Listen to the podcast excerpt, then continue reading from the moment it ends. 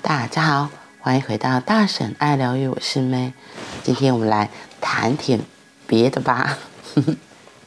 最近呢，就是我跟我朋友们在聊天的过程中，有个朋友就突然说他社恐，那我就想说，你社恐，你这样算是社恐吗？因为他的身份，我就觉得你那应该不是社恐吧？你可以跟任何人都侃侃而谈。然后他就说，没有，我不是。我真的社恐，那我就哦，还是非常有疑虑，因为他真的跟真的可以跟来到他面前的每个人侃侃而谈。然后昨天后来我们在跟另外的同事在聊天的过程中，他才说，我觉得我有社恐，可是我会跟那些人侃侃而谈，只是因为我的职业病。有些人的工作像是老师，他就不得不开口说话嘛。特别如果你是辅导老师，你总不能跟眼前来求助的小孩说：“我社恐，我现在不想跟你聊天。”没有这回事吧？对，所以我觉得，哦，有时候我们为了我们的身份，为了我们的角色，不得不扮演一些可能是不是你真心想做的事情，所以我才会觉得你说你社恐，这个东西非常有意思。然后。我今天会想要讲这个，是因为我今天早上突然在想到一件事情，就是有另外一个朋友，就是我们有时候出去办活动、研习，然后像上课那些，通常官方规定就是两个人住一间房。那如果我们其实主办方，我们可能可以做一些调整，我们就可以一个人住一间房，你就不用跟别人共享你的空间嘛。然后你在房间想做什么就。不要穿衣服就不要穿衣服，楼梯走来走去，厕所门不关都没有关系。可是如果你是现在旁边有一个人，势必就是会比较拘谨。特别如果又是不认识的人，然后那两位朋同事就跟我说，对他们如果像这样子真的要出去研习的话，他们会选择就是自己加钱，然后住单人房。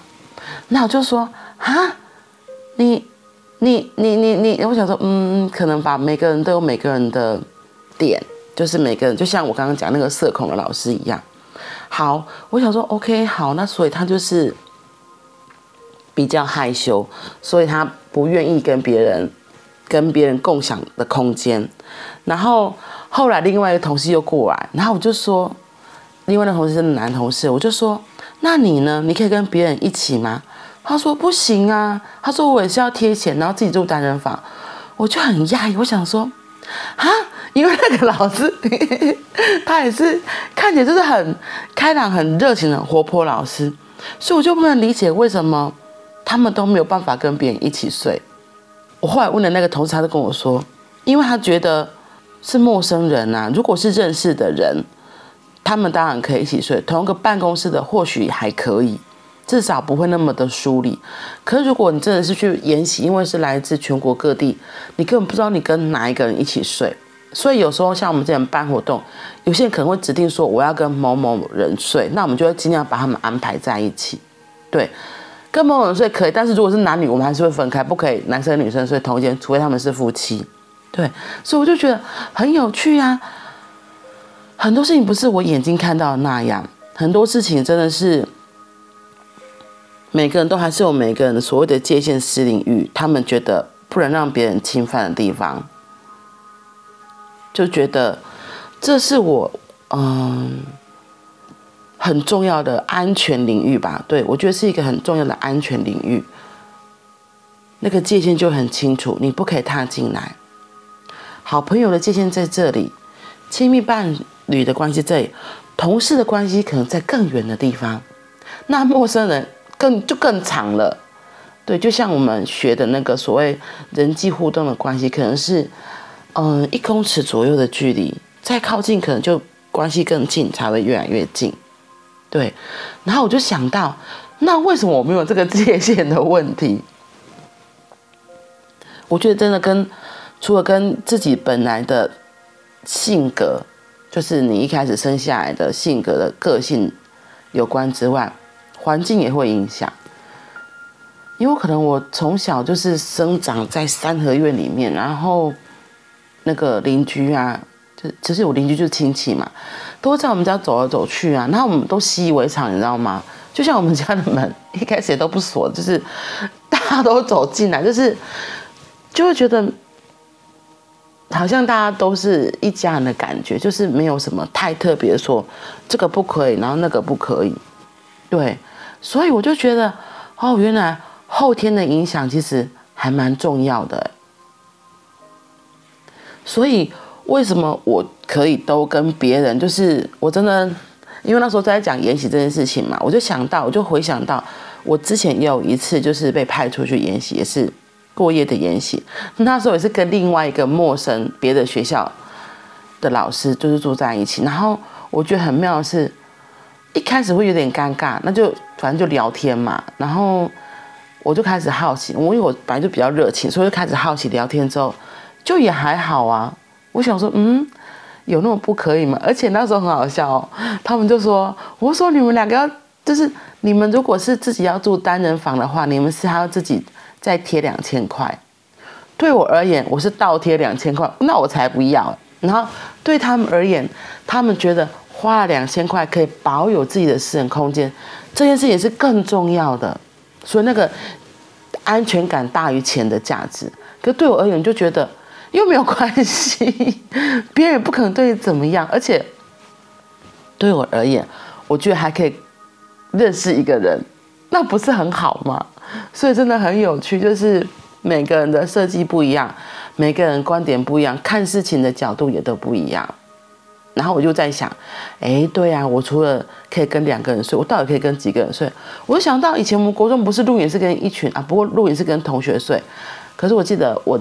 后来还有去上课的时候，其实有时候真的是跟完全陌生的人，然后就自己一个人，然后跟陌生人可能睡在通铺啊。我去内观就是这样，内观真的就是你一定是跟陌生人，除非你有揪人一起去，不然你去就是跟一群陌生人一起睡啊，一起使用一个浴室啊，对，然后听到彼此此起彼落的打呼声等等之类的，然后有人半夜还会说梦话。然后我自己对这些东西是觉得，嗯，没什么，我觉得挺有趣的，所以或许是这样吧。我对跟陌生人在同一个空间不会那么的觉得抗拒，除非是我在很低潮的时候，因为我就想到我自己曾经还有一个经验是，有一次我在很低潮的状态。那个时候的我，我就觉得像社恐一样，我就不想别人打扰我，所以我就算跟团体一起在一起睡痛铺，我还是都不讲话，就完全不会想理任何人哦，完全不想理。不过这个就是例外，因为这个是当下我自己的状态不好，我根本自己都提不起劲，完全不想跟别人说话。我觉得就跟社恐或者是那个界限很清楚，那个安全感的界定其实有一点点的不一样，嗯。所以，社恐，你有社恐吗？我觉得我自己以前偶尔都开玩笑说，哦，我害羞内向，然后每次我这样讲，别人就会笑。可是我会说，是因为我故意这样讲，好像也是有点要保护自己，就是，嗯，I'm not ready，所以我现在还需要一点点小小的范围。然后我的确有时候也是会害羞内向的。对，我觉得每个人都会有那一部分吧，因为我的很多的热情，我的外向，我的活泼，有时候可能是为了更靠近人，甚至有时候也是戴上了另外一种社交的面具，嗯，所以人跟人之间的互动很有意思的，然后。我再来分享，这延伸下去，我还想到就是前阵子我朋友跟我介绍了一部日本的漫画，叫做《蓝色时期》。哦，原来他在讲一个少年，他从对画画很陌生，后来被触发，开始画了一幅蓝色的画，然后到后来真的踏上了艺术这条路，开始画画，从素描到油画。最后参加艺术大学的考试入学正式，最后甚至还考上了这一个历程。然后我觉得最有趣的是，有点小爆雷，不过如果你们有兴趣看，因为其实那中间的转折还蛮有意思的，就是他后来跟他朋友互相要画彼此的裸体画，他就发现哦，要在别人面前裸体其实是一个很大的挑战。除了呢，你要面对自己。要看到别人看你身体的眼光，你也要发现自己，因为你还要从镜子中看到真实的自己。我觉得从镜子中看到真实自己裸体的样子，就也是一个很有勇气的举动了。因为看了之后，我们很容易就会，哦，我这里肥肉好多，然后这里有个好大的痘痘，或是哦，小时候跌倒这个疤怎么还在，好丑哦。就这种很多我们对自己的评价评论都会上来，哎。然后，你可能会因为这样更喜欢自己，更不喜欢自己，会更抗拒自己，更讨厌自己。可是也是因为在这样的在镜子面前赤裸裸的坦诚自己，你会有机会看见，哦，原来我长这个样子，原来我是这个样子，看到自己现在的样子。是胖胖的吗？是瘦瘦的吗？肚子是大肚腩吗？还是哦，我怎么皮肤这么黑呀？不管不管，你从镜子中看到的自己是长什么样子，我要邀请你，这就是你呀。这就是真实的你呀！不要急着抗拒，不要急着要逃开，可以停留一下，看看自己现在是什么样子。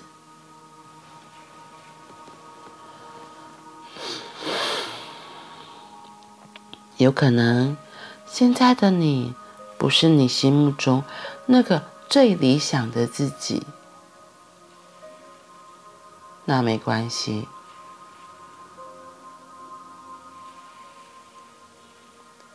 因为愿意去看了，因为愿意接受自己现在的样子，就有机会可以调整，就有移动的可能。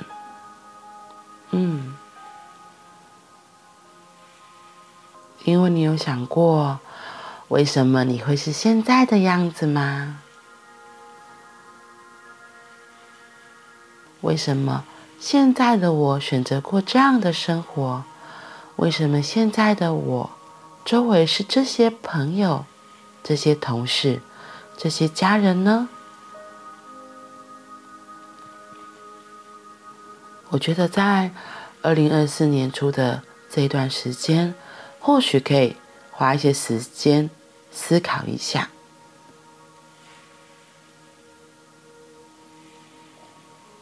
如果现在的我还想要移动，可移动的话，我会想往哪个方向前进呢？